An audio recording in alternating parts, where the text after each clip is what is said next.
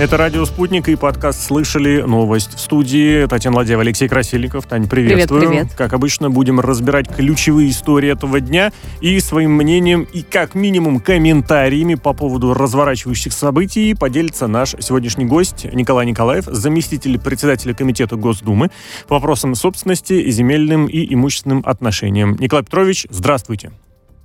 Да, здравствуйте. Здравствуйте, приветствуем вас. Николай Петрович, давайте все-таки с такой темы начнем, которая, я уверен, многих сегодня собрала у экранов мониторов, телевизоров, да и не только смартфонов. Сегодня, Давай сегодня признаемся. в особенности. Просто дело в том, что состоялась таки произвольная программа в ходе Олимпийских игр э, женское фигурное катание, где ожидали несколько медалей для сборной России, и, в принципе, ожидания оправдались. Сборная России действительно получила и золото, и серебро, но вот как это было, вот тут действительно, тут нужно забежать на несколько дней, точнее, вернуться на несколько дней назад, когда Камила Не Валиева три, получила... а две медали, увы, у нас. Ну, тут уж извините, Да. как говорится, это уже существенное достижение, но ожидания были действительно очень большими. Ситуация такова, что Щербакова таки золото выиграла. Искренние поздравления. Спортсменка, безусловно, заслуживает свою награду. На втором месте Александра Трусова, которая также, безусловно, заслуживает награду, хотя, конечно, вот тот факт, что она осталась без золота, ее очень сильно расстроил. Ходят очень такие я бы даже сказал, некрасивые кадры, где очень, ну, мягко говоря, очень сильно расстроена. Камила Валиева, увы. Я не знаю, что случилось, но можно предположить, все-таки, наверное, не справилась с нервным напряжением, осталась на четвертом месте. Николай Петрович, смотрели фигурное катание? Что скажете? Следили вообще за этой ситуацией в вакханалии и полным я не знаю, у меня цензурных слов не будет в отношении международных спортивных и якобы э, медицинских чиновников. Ну, я думаю, что все следит, следили за этой историей. Э, История действительно ужасная, потому что э, ну, это, это, это продолжение всей этой вакханалии, которая, э, которую мы все наблюдаем на протяжении уже, можно сказать, многих лет. И то, что это бьет по людям, по спортсменам, то, что это ну, подрывает авторитет и вообще спорта в целом, это, конечно, это очень плохо. И то, что э, сейчас, э, вот вы правильно говорите, справилась э, Камила с нагрузкой или нет, с нервной, но я могу себе представить, да, какая, какое это было жуткое напряжение, какое, какая это вообще психологическая драма, можно сказать, для любого человека. А тем более, мы давайте вспомним, что она не, э, как это, не закаленный в боях опытный человек лет 40-50, да, а все-таки это подросток. Вот этот момент добавляет какой-то специфики, что удар-то вот этот антидопинговый или какой-то еще, не знаю, регламентный был нанесен, с одной стороны, на откровенно, однозначно лучшую фигуристку на данный момент, которой при этом, вот еще сколько лет она еще в школьном возрасте. Ну, вы знаете, э, здесь э, много уже э, обсуждений ведется относительно того, что стоит ли в таком возрасте заниматься большим спортом. Это, ну, наверное, это должны специалисты обсуждать. И по идее, наверное, все спортсмены должны быть равны. Все равно э, 15 лет или 30 лет спортсмену, если он участвует в Олимпиаде, то, э, наверное, действительно они должны быть равны. Но э, это, это формальная сторона вопроса. Если мы говорим о э, этической стороне, то, конечно, я считаю, что это удар, ну, абсолютно недостойный и э, позорный, можно сказать. Потому что абсолютно было понятно, что э, любого человека, а тем более в таком возрасте, э, вся эта кутерьма, она, ну, скорее всего, вышибет из колеи. Николай Петрович, а позвольте с вами порассуждать о некой репутации, которая существует, потому что все мы понимаем, что а, большой спорт, увы, без политики уже никуда, они идут всегда в ногу а, рядом и вместе. Э, Россия не впервые оказывается в, вовлеченной в скандал. Сейчас мы будем ждать э, некого определенного итогового вердикта по делу Камилы Валиевой. Тем не менее, как это э, скажется на репутации именно Российской российских спортсменов. Давай дополним здесь, что по итогам вот этого разбирательства станет ясно, будет ли в итоге у Камилы золотая медаль, которую она выиграла в э, составе командных, в, сорев... в командных соревнованиях. И вот итог-то будет здесь, наверное, в первую очередь. Ну, вы знаете, у меня э, есть э, такая аналогия. Э, мы все на протяжении сколько уже, две-три недели э, слышим постоянно, что Россия собирается напасть на э, Украину, это будет там то ли 15 числа, то ли 16 числа. И вроде за этим ничего нет, а э, вот такой вот, э, ну, привкус, что называется, он остается у непосвященного человека. И здесь абсолютно то же самое. Если э, вот как мы же мы же очень такие существа подозрительные чаще всего, да, человек. И поэтому, ну вот нет дыма без огня, а вот что-то там, наверное, есть, да, не может быть, чтобы там просто так бы предъявляли претензии. Вот я думаю, что прежде всего на это э, рассчитаны действия вот такого вот спортивного международного руководства. И, конечно, они направлены на то, чтобы подорвать репутацию России. И э, это, ну, мне кажется, что это, это нужно каким-то образом э, исключать в целом. Да? То есть на самом деле мы понимаем, что э, да, действительно э, пройдут вот эти разбирательства, э, да, действительно Камила будет там полностью очищена, но вот для, для обывателя это все равно останется. Опять с этими русскими какие-то скандалы с э, Вот допингом. в том-то и дело. Меня вот, и волнует кажется... вопрос того, когда можно будет слушать гимн Российской Федерации во время таких когда крупных соревнований. ограничительные меры, когда... они скоро закончатся. А, окончательно, ты, думаешь, ты веришь в то, что они закончатся, что и, не конечно, будет нового повода? Я верю да? в Международному Олимпийскому вот комитету. Вот в том-то и дело. Вот в, в этом-то и самый большой э, вопрос. Ну, тогда обещали, что ну, это самый распоследний. Самый распоследний. Угу вы более политкорректны. Я, честно говоря, очень надеюсь, конечно, что все это закончится, но что-то мне подсказывает, что гарантий, э, к сожалению, нет.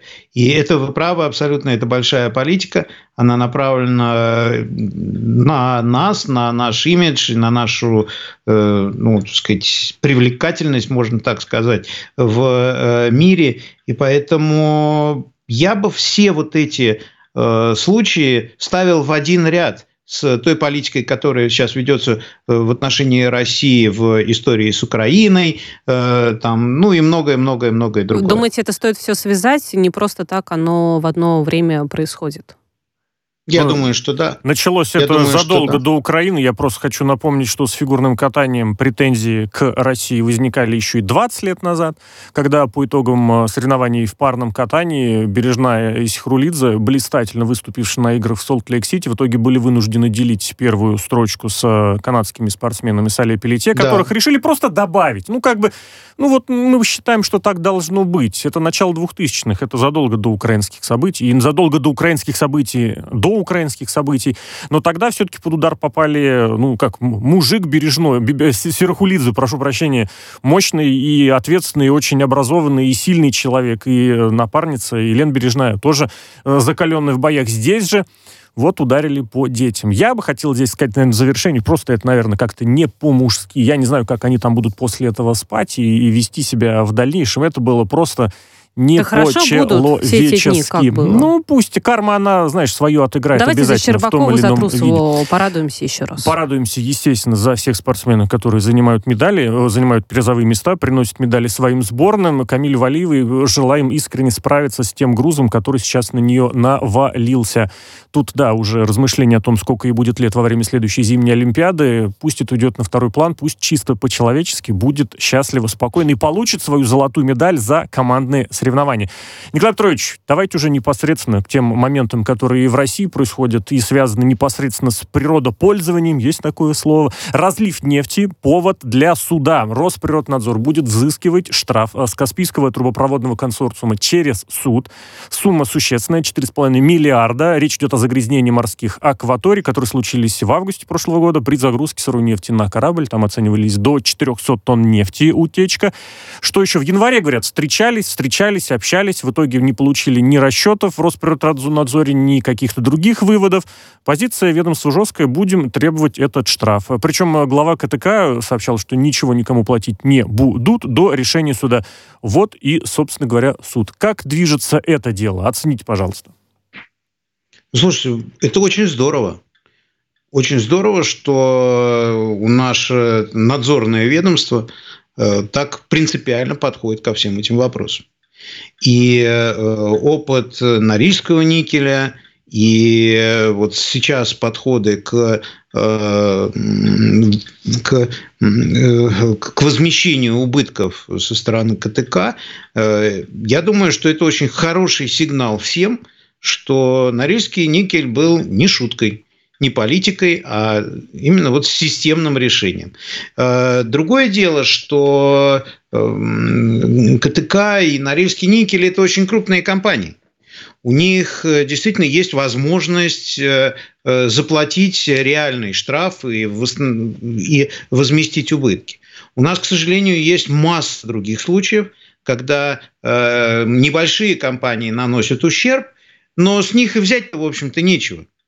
И все это вешается тогда на государство. Вот, вот, вот этим тоже надо, мне кажется, очень заниматься. Есть механизмы, есть механизмы ну, того же самого страхования, только я не беру вот это вот коммерческое страхование, где там все, все наживаются на, эти, на, на этих рисках. Есть формы некоммерческого страхования, которые известны в мире и которые вот сейчас э, в первом чтении мы рассмотрели закон, э, законопроект о э, обществах взаимного страхования. То есть есть эти механизмы. И здесь в результате, конечно, нужно действовать по двум направлениям. Я абсолютно согласен с главой Росприроднадзора. Нужно сделать абсолютно неотвратимым Э, наказание и возмещение ущерба от э, крупных компаний, но нужно и подумать о том механизме, чтобы все остальные риски для государства закрыть. Потому что есть действительно очень много маленьких компаний, которые там бросают э, какие-то угольные шахты, там еще что-то такое. Это все вред, который потом ложится э, тяжким грузом на, э, на всех нас, в конце концов.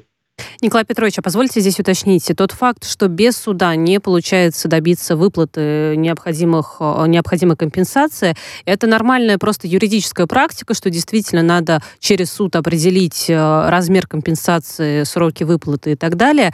Или же здесь речь идет до о этого том... компания имеет право вот оттягивать, отказываться. Вот. Или речь идет о том, что компания, которая понимает, что она наносит ущерб природе, она намеренно не хочет нести ответственность э, за разлив нефти, который произошел. Но я думаю, что любая компания, которая нанесла ущерб, наверное, не э, стучится во все э, двери и окна, чтобы возьмите наши деньги, да? Э, ну, наверное, не, ну, не, если не факт будет такого разлива никогда. нефти был, и э, понятно, а это не что наша вина. Это не наш, это не мы. Мы Нет, мимо. это мы, но Нет, это есть- виноваты. Ты же помнишь, там была ситуация, обвиняли то тех, кто производил трубы, Но что это они как раз вопрос сварены. ответственности, э, личной ответственности каждого, и в том числе предприятия, бизнесменов, которые стоят во главе таких э, компаний. Мы готовы, но заплатить меньше. Все остальное будьте добры к трубопрокатчикам. Они нам предоставили плохое оборудование. И все, до суда. Ну вот мне кажется, что здесь нужен другой механизм, э, абсолютно правильно, в суд, если виновник э, э, доказан, да, если ущерб доказан, пусть они платят. Другое дело, что да, они имеют право выставлять какие-то встречные требования тем же производителям труб, еще кому-то. Но в конце концов, это не э, дело государства разбираться, да, там у кого они что и за какие деньги они покупают, и кто там в третьем поколении виноват. Нет, есть э, компания, которая э, нанесла ущерб, вот пусть она платит, а потом там уже разбирается. То, что это э, через суд будет происходить, мне кажется, это очень правильно. Вообще в целом правильно, потому что здесь вопросов будет меньше. Здесь будет меньше Мгм. вопросов к объективности подхода, к сумме, которая предъявляется. Если суд решил, значит, все справедливо, все правильно. Ну, потом апелляционный суд или какие там дальше инстанции. Николай Петрович, а вот как отнесетесь к позиции главы э, Роспотребнадзора Родионовой, которая сказала, что... Ро, а я сказал как? Роспотреб, да. Рос, о, господи, ох уж этот Роспотребнадзор. Естественно, Роспотребнадзор, спасибо большое. Э, Родионова сказала, что бизнес можно и нужно контролировать, направлять, консультировать, а вот убивать не следует. Но рейтинг неэкологичных компаний при этом все равно будет э, воспроизведен. То есть переносят эту идею не кошмарить бизнес и на природопользовательскую область, но вот немножечко в таком еще в, в обороте. Э, что касается э, рейтингов, э, я просто поясню, что есть идея, и Росприроднадзор ее озвучивал, и готовится выпустить первый рейтинг самых неэкологичных компаний. И это, конечно, огромный удар по имиджу. И, честно говоря, любой рейтинг, а тем более, когда, так сказать, это сложные темы, а это, это такая вещь в себе. Э, кто будет э, считать, какая-то методика и так далее. Я хочу напомнить, как пример, раз уж мы Норильский нигель э, сегодня помянули в СУИ, что до аварии Норильский никель была замечательная экологичная компания. Но это было только ровно до того момента, как не произошла вот эта авария. Они участвовали и в рейтингах, они, э, так сказать, там э, выпускали отчеты какие-то и так далее, и так далее. Поэтому к рейтингам, конечно, нужно относиться очень осторожно. Я думаю, что самое оптимальное будет это э, все-таки, ну, чтобы, чтобы это было максимально прозрачно. То, что, э, мне кажется, Э, здесь надо осторожно подходить действительно к репутации, это факт. Потому что у нас э, все эти рейтинги все-таки иногда, ну, что греха таить, они используются и в конкурентной борьбе. Это тоже не надо об этом забывать. Поэтому, ну, посмотрим, А у нас про это, кстати, вот одна из следующих историй тоже, о которой хочу с вами побеседовать. Вот вы упомянули э, прозрачность. От российского бизнеса хотят максимальной прозрачности, чтобы еще публиковалась не только финансовая отчетность. Речь о стандартах ESG, там и про, там про разные дополнительные, так сказать, обязательства, которые компании должны на себя брать. Законопроект разрабатывается дорабатывается аж с 2018 года в Минэкономразвитии. Но дорабатывают, дорабатывают. Каждый хочет немножечко поучаствовать. Банк России со своими рекомендациями также выступил. Насколько это перспектива ближайшего времени? Потому что, ну, здесь бизнес может упереться и будет, наверное, в какой-то мере прав. Ну, э, бизнес э, упирается, и до тех пор, пока, ну, вот до того, как у нас в нашем обиходе появились вот эти очередные три модные буквы, э, ESG, это, было, это называлось просто нефинансовая отчетность. И в законодательстве мы внесли в свое время, года два или три назад, что требование к публикации нефинансовой отчетности для госкорпораций. То есть вот первый шаг такой уже был сделан. Но что касается всех компаний, или как вот предлагается с оборотом, если не ошибаюсь, более 10 э, миллиардов рублей, э, то здесь, конечно, нужно смотреть. Понятно, что есть э, западные какие-то стандарты ESG, которые нам рекомендованы и которые рекомендованы всему человечеству, но там есть очень много вопросов, которые, ну, мягко говоря, будут не очень органично смотреться у нас. Ну, например, э, вопросы зарплаты, потому что S – это э, социальные, social, да, грубо это говоря, да, социальные да. все вопросы. Поэтому, э, ну, например, есть такой параметр, как недискриминационная оплата труда там, и так далее. Вопрос, внимание, наша, наш МРОД – это не дискриминационная оплата труда или здесь есть вопросы? Ну, вот так МРОД Надо повышает постоянно. Насколько там? 10? 100 рублей периодически. Ну, да, но мы понимаем на самом деле, что э, сравнивать условия в России или в других странах все-таки не приходится, поэтому, э, конечно, нужно обсуждать очень широко Э, все эти вопросы, потому что иначе э, в рейтинге Росприроднадзора или еще в каком-нибудь рейтинге просто не хватит места, потому что туда попадут все. О, да, а можно ли отсюда, позвольте сделать вывод, э, есть ли действительно стопроцентная потребность и необходимость, ну, собственно говоря, вот этого требования публикации нефинансовой отчетности? Вы знаете, есть необходимость понимания, что делает компания. Вопросы отчетности – к сожалению, у нас часто отчетность является вот такой самоцелью. Вот опубликовали угу. отчетность, слава богу, галочку поставили, а что там за этим, правда написано или неправда? У нас все такие, э, если почитать все эти отчеты, добровольные сейчас отчеты, все такие белые и пушистые, все самые экологичные, все э, самые ответственные. А потом, а потом появляются нефть, да. суды с Росприроднадзором, например, да, почему-то. То есть здесь, э, э, мне кажется, важно, чтобы это была не сама цель, а что за этим будет стоять, кто это будет проверять, какую, в конце концов, ответственность будут нести нести эти компании, если они соврут в этих отчетах. Вот э, мне кажется, это тоже не надо забывать. Вот пару слов у вас тоже хочу спросить про деньги, про большие деньги. Посчитали, что аж 2 триллиона в год э, человечество тратит в сумме на те проекты, которые убивают природу. До 90% субсидий, например, в сельском хозяйстве. В мире они так или иначе в эти цифры входят, то есть вредны для окружающей среды.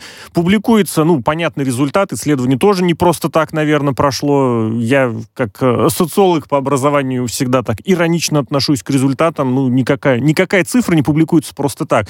Здесь еще тоже в отделе биоразнообразия он добавили, что надо срочно перепрофилироваться и тратить 700 миллиардов долларов ежегодно. И это позволит аж к 30 году, наша любимая дата, обратить утраты природы, то есть вернуть все к состоянию какому-то нормальному. Ну и напомнили, что 44 триллиона в год, это больше половины мирового ВВП, зависит от природных ресурсов. Вот как вы к таким а, исследованиям, к таким обзорам относитесь? Ну ведь не просто ж так, и наверняка наверняка тоже найдутся исследования, которые расскажут, что далеко не все так плохо. Я отношусь к подобным заявлениям как к навязыванию определенной идеологии. А, дело в том, что, вы заметите, никто в этих исследованиях не говорит о человеке. Ну, очень хорошо. 90% э, мировых э, субсидий на сельское хозяйство э, мы уберем, переживая за природу. Плохое, злое сельское а хозяйство. А что мы есть-то будем? Да. Что, произ... что, что изменится? Человек перестанет, может быть, пахать землю. Или, извините, коровы перестанут пукать, загрязняя атмосферу. Что произойдет? Ничего не произойдет. Просто все будет дороже. Не нужно забывать, что субсидии – это инструмент, который э, позволяет э, за счет государства снизить цену на определенные угу. э, там, товары, услуги и так далее, и так далее. А все будет дороже. Может быть, кому-то это нравится, я не знаю, мне нет. Поэтому очень надо осторожно э, подходить к таким заявлениям и сенсациям и не забывать, что планета это очень хорошо, все зеленое, оно вообще замечательно, но все-таки хочется, чтобы в центре всей этой политики стоял человек. Это правда. А вот что еще точно удорожит продукцию, это углеродный налог. Его ожидания продолжают будоражить и экономистов, и политиков. Чубайс вот высказался весьма так э, громко, резво. Но он, кстати, призывает к такому любопытному моменту, мол, давайте побыстрее в России все эти ограничения, платы введем, налоги устроим, чтобы потом не платить те же самые деньги в евросоюзный, в европейский бюджет вот за тот самый углеродный налог. Вы как относитесь к этой ситуации? И, в частности, к заявлению Антона Анатолия Чубайса, который весьма для России фигура противоречивая. Это да. Я хочу обратить внимание в продолжении, кстати, вот э, этой темы, что ставится вопрос, в чей бюджет? В европейский или, или в наш? Но почему-то не ставится вопрос, за чей счет?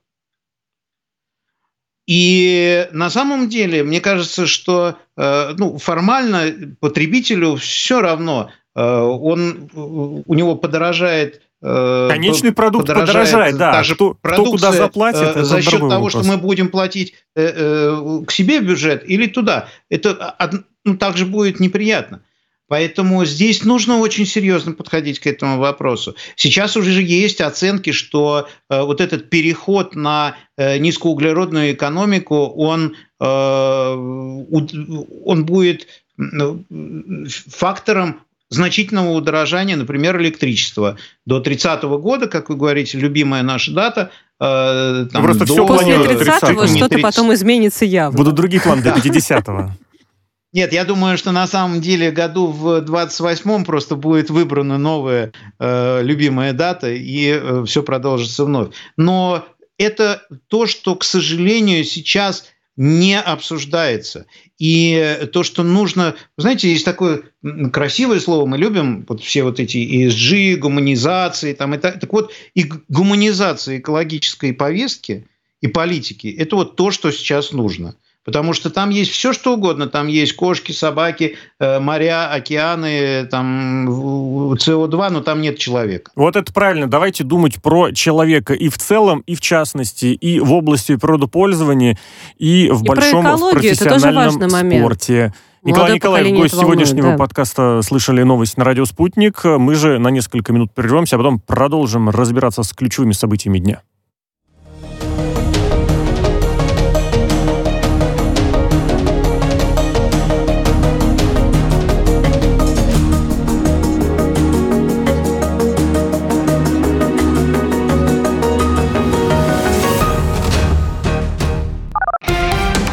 Радио «Спутник».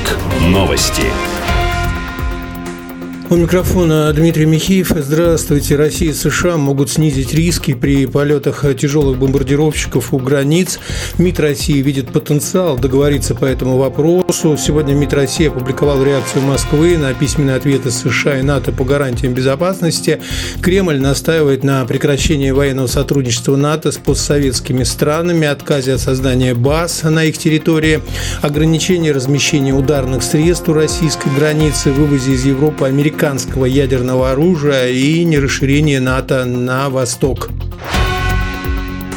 Россия якобы может напасть на Украину в ближайшие несколько дней. Об этом заявил президент США Байден. Он назвал риск войны очень высоким, но дал понять, что возможности для дипломатического регулирования кризиса остаются.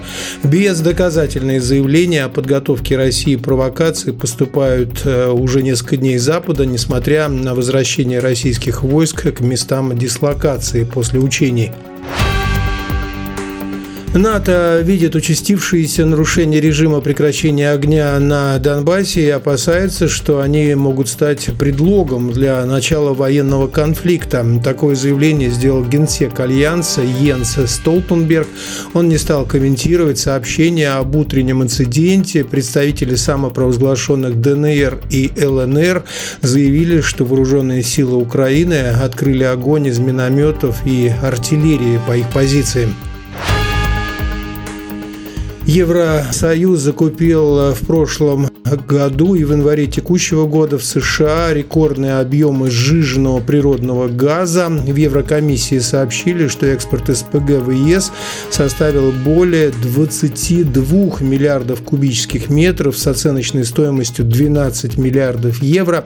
Сообщается, что США стать основным поставщиком газа в Европу. Сейчас главным поставщиком природного топлива в Евросоюз является Россия. Тюлени спас американца Скотта Томпсона. Он случайно упал с лодки у побережья штата Калифорния. Мотор лодки продолжал работать без ее хозяина, так что Томпсону не удалось до нее доплыть. По словам мужчины, сначала его охватила паника, но неожиданное появление тюленя было знаком выше, свыше, убедившим его возможности спастись. Тюлень уходил под воду, выныривал и толкал меня, рассказал Томпсон. Он плыл на темноте около пяти часов. Мужчину подобрала береговая охрана и переохлаждением доставила в больницу.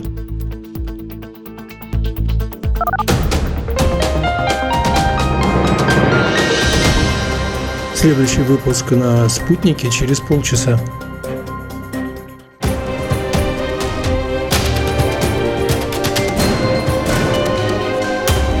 Радио «Спутник». Говорим то, о чем другие молчат. Вчера по телеку видела. Мне тут по телефону сказали. В соцсетях только обсуждают, что... И так десятки раз каждый день. В эфире «Радио Спутник». Всегда правильный ответ на вопрос. Слышали новость? Мы продолжаем. Это «Радио Спутник», это подкаст «Слышали новость». Татьяна Ладева, Алексей Красильников, микрофон. Татьяна, Еще приветствую. И гость нашего сегодняшнего подкаста Николай Николаев, заместитель председателя Комитета Госдумы по вопросам собственности, земельным и имущественным отношениям. Николай Петрович, здравствуйте. Еще раз здравствуйте. Здравствуйте. Про леса давайте немножечко побеседуем. Дело в том, что управление определенным лесным фондом, который в свое время, в начале 2000-х, перешел к регионам, может оно, это управление, вернуться государству. Дело в том, что сейчас в лес, мимо лесного фонда проходят десятки гектаров лесов, как почитали в Общероссийском народном фронте. А это, кстати, больше территории Германии, если по, по совокупности гектаров считать. И, соответственно, речь о тех лесах, которые находились на территориях совхозов, колхозов, которые вот при э, реформировании э, в конце 90-х, начале 2000-х перешли в региональное ведомство. Ну и дальше получается, что за лесами не следят по понятным делам, по понятным причинам. Э, другие вопросы есть, другие вопросы решаются. Леса вырубаются для, в том числе, например, для того, чтобы какие-нибудь пахотные, например, пространства обустроить или по другим причинам. В общем, инициативу НФ вернуть э, или такие леса государству направили в профильные комитеты Госдумы вице-премьеру Абрамченко. Вот что это за инициатива, насколько это действительно важный и серьезный момент, поможет ли это что-то серьезно изменить, потому что, ну вот, наверное, так э, обыватель с вопросом э, ухода за лесами сталкивается только когда начинаются пожары, а пожары начинаются чуть не с марта-апреля. И, увы, каждый год. Да, ну, естественно. Причем я к тому, что не, не летом, уже в марте, уже в апреле начинает что-то гореть. Ну, это, кстати, тоже показатель э, изменений климата и э, то, о чем мы говорили э, недавно. Э, на самом деле тема очень сложная, и я не могу сказать, что она вот такая прям вот острая. Потому что, если честно, то все, что уже хотели вырубить, я думаю, что уже вырубили. И я имею в виду леса на сельхозземлях. И э, сейчас в регионах, особенно в южных регионах, Наоборот, сами фермеры, сами э, сельхозтоваропроизводители, как их называют, они занимаются в том числе и восстановлением, потому что все-таки вот эти защитные полосы, это э, была не блажь это была необходимость, э, эти полосы э, защищали там, посадки и так далее от ветра, от снега. Э, и сейчас многие столкнулись с тем, что то, что вырубили в 90-е годы, в начале 2000-х, необходимо восстанавливать. Другое дело, что, в, к сожалению, особенно вот в южных регионах, есть леса, которые э, невозможно восстановить сейчас силами э, самих фермеров. Например, те же самые государственные защитные лесополосы, которые были посажены еще в времена Сталина, когда, когда реализовывался такой огромный проект по преобразованию природы. И действительно, это был прекрасный пример вот такого локального изменения э, климата, потому что вдруг э, пустыни и степи стало можно засаживать, они давали урожай и так далее. Поэтому э, то, что восстанавливать такие леса нужно, абсолютно нет никаких возражений. Здесь я абсолютно поддерживаю, и более того, поддерживают и регионы. Например, с такой инициативой в прошлом году выступил губернатор Волгоградской области, что это, это, это сейчас, особенно в условиях изменений климата, особенно в условиях эм, там, опустынивания, это просто жизненно необходимо. А как быть? А, есть... Николай э, можно здесь вот как раз в догоночку тому, что вы говорите, Таня, прошу прощения, предлагают, например, обратить внимание на финский опыт, где есть э, свой какой-то фирменный собственный способ ухода, облагораживания лесов. Сравнивают цифры, что в Финляндии прирост за год 3,5-4 кубометра на гектар леса, в Карелии, где схожие условия, всего полтора. Что можно сделать? Ну вот кроме того, что снизить вероятность пожаров, профилактику пожаров, есть какие-то вот прям механизмы прямые, непосредственные, которые... Ну, ну да, или хотя бы вот э, планирующиеся. Ну, чтобы как таблетка. Эм, таблетка это уже когда что-то случилось, да. Ну, может быть, в плане профилактики, может быть, ну, может быть, прививка. Сейчас моднее, вак... моднее вакцина. Да, это точно. На самом деле, вакцина уже в таком э, формате, она уже сделана, закон соответствующий принят, и э, первые деньги выделяются на э, лесовосстановление, такое массовое лесовосстановление за последние буквально два года – было сделано немало, я считаю, Министерством природных ресурсов и Рослесхозом э, по созданию новых э, вот этих питомников, потому что тоже это же не фокус, просто раз и все выросло. Нужно вот эти саженцы их вырастить, их э, как-то адаптировать и так далее. Вот эта работа э, действительно э, проводится с последние два года э, в, в разных регионах. Я видел э, немало вот таких вот хозяйств, очень, кстати, таких симпатичных и, э, и, и, и эффективных.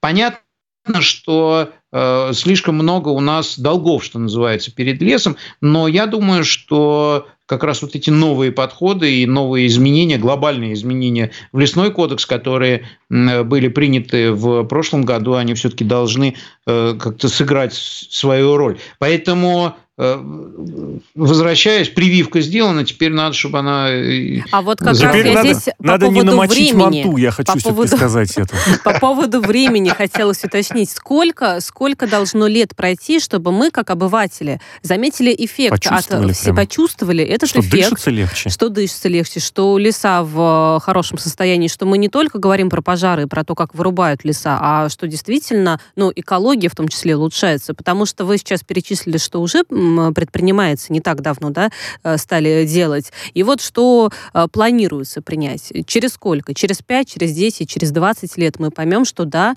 результат есть. Я думаю, что э, первые результаты, они и сейчас видны. Это, ну, так сказать, такая, такой процесс-то э, долгий, но вот то, что я видел, э, например, вот, упомянул Волгоградскую область, да, там огромные территории, которые вот сейчас, например, засаживаются вот этими саженцами. Ну, очень здорово. Есть, э, я видел это и в Иркутской области, и там в других регионах, неважно. Э, то есть э, работа на самом деле идет и э, по нарастающей. Другое дело, что условия действительно меняются. И если мы говорим о э, там, пожарах, то я считаю, абсолютно другая нужна политика. И вот сейчас э, я вижу, как там, Минприрода, Рослесхоз ее, что называется, нащупывает. Здесь очень важно, конечно, финансирование. Финансирование за последний вот этот год, оно значительно увеличилось. И я считаю, что здесь не надо ожидать, вот, ждать, допустим, 5 лет или 3 года, когда же все вдруг мы придем, и все будет очень красиво. Здесь скорее нужно всем нам э, таким контролем заниматься каждый год и постоянно, э, но и отчетность должна быть, я считаю. Вот мы сделали, приняли закон соответствующий как, э, для того, чтобы в конце концов сделать абсолютно прозрачной лесную отрасль, потому что мы не знали э, ни сколько у нас леса, ни где этот лес и так далее. Вот сейчас Вы будете закон отчитываться, принят, а мы будем об этом сообщать в наших эфирах. То есть вот у нас такая, получается, командная работа. Я небольшое резюме здесь хотел бы такое подвести, что получается так, что вот загадить на своей памяти, на своей истории можно, а вот восстановить уже какое-то более продолжительное время, тут действительно да. больше времени должно пройти. Еще одна история. С начала февраля, всего-то за две с небольшим недели, уже полторы тысячи россиян возжелали получить гектар в Арктике. Такая программа. Популярностью пользуются по понятным причинам, вроде как Карелия и Мурманская область. Я так понимаю, к Европе поближе, к Москве, к Санкт-Петербургу поближе, потому что именно оттуда наибольшее число э, людей, проявляющих интерес к данной программе. А всего с августа, когда программу запустили, было 7300, 7300 заявок. Тогда только жители регионов могли э, подавать заявки. Как оценивать тоже? Это не, нет такого момента, что регион-то как раз э, арктический, и за ними как это, а уход особый нужен, беспокоиться нужно, а их в частные владения дают, там люди сейчас придут и, и загадят. Беспокоиться нужно, именно поэтому регионы сами э, определяют э, те территории, на которых можно вот такие Эм, э, гектары получать, а где нельзя. Поэтому я все-таки очень надеюсь, что регион подходит э, к этому достаточно разумно и э, все-таки ну, думают, думают о будущем в том числе. А что касается вот такой популярности, то, в принципе, это та пропорция, которая э, была и есть, остается э, для дальневосточного гектара. Э, то есть, в основном, конечно, процентов 80-85 это местные жители берут – на расширение. Вот у него там угу. есть какой-то огород или дом, вот он рядышком берет гектары, у него получается вот замечательная такая вот картина. Э, бесплатно к тому же. Поэтому то же самое абсолютно на Дальнем Востоке. А э, то, что Э, Николай Петрович, а если сумму посчитать, 9 тысяч человек за полгода, полторы тысячи за последние две недели, но это заявки, выдадут, возможно, не всем. Это много, это мало, это вообще как оценить? Потому что сейчас так представить, получается 9 тысяч гектар куда-то уходит, арктических причем. Ну, я не, не, не берусь сказать, много это или мало. С учетом плотности населения на арктических территориях, я думаю, что это как-то, мягко говоря, ну, так значительно. Угу. Значительно. Поэтому как там будет дальше использоваться этот гектар, ну, это большой вопрос, надо проанализировать, посмотреть. Поэтому э, мне кажется, в любом случае хорошо, когда люди имеют возможность получить бесплатно Э, вот э, участок земли, не маленький участок земли. Ну и через две недели будут уже другие результаты, значит. Абсолютно уже точно. Есть определенные цифры, регламенты, да. что нужно предоставить, какие документы, какие намерения. За этим, за всем следим. Николай, Николай в гость сегодняшнего подкаста. Слышали Спасибо. новость на радио «Спутник». Спасибо огромное.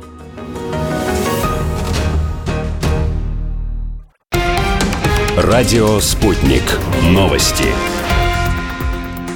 У микрофона Дмитрий Михеев. Здравствуйте. Россия и США могут снизить риски при полетах тяжелых бомбардировщиков у границ. МИД России видит потенциал договориться по этому вопросу. Сегодня МИД России опубликовал реакцию Москвы на письменные ответы США и НАТО по гарантиям безопасности. Кремль настаивает на прекращении военного сотрудничества НАТО с постсоветскими странами, отказе от создания баз на их территории, ограничении размещения ударных средств у российской границы, вывозе из Европы американцев американского ядерного оружия и нерасширение НАТО на восток. Россия якобы может напасть на Украину в ближайшие несколько дней. Об этом заявил президент США Байден. Он назвал риск войны очень высоким, но дал понять, что возможности для дипломатического регулирования кризиса остаются. Без доказательные заявления о подготовке России провокации поступают э, уже несколько дней Запада, несмотря на возвращение российских войск к местам дислокации после учений.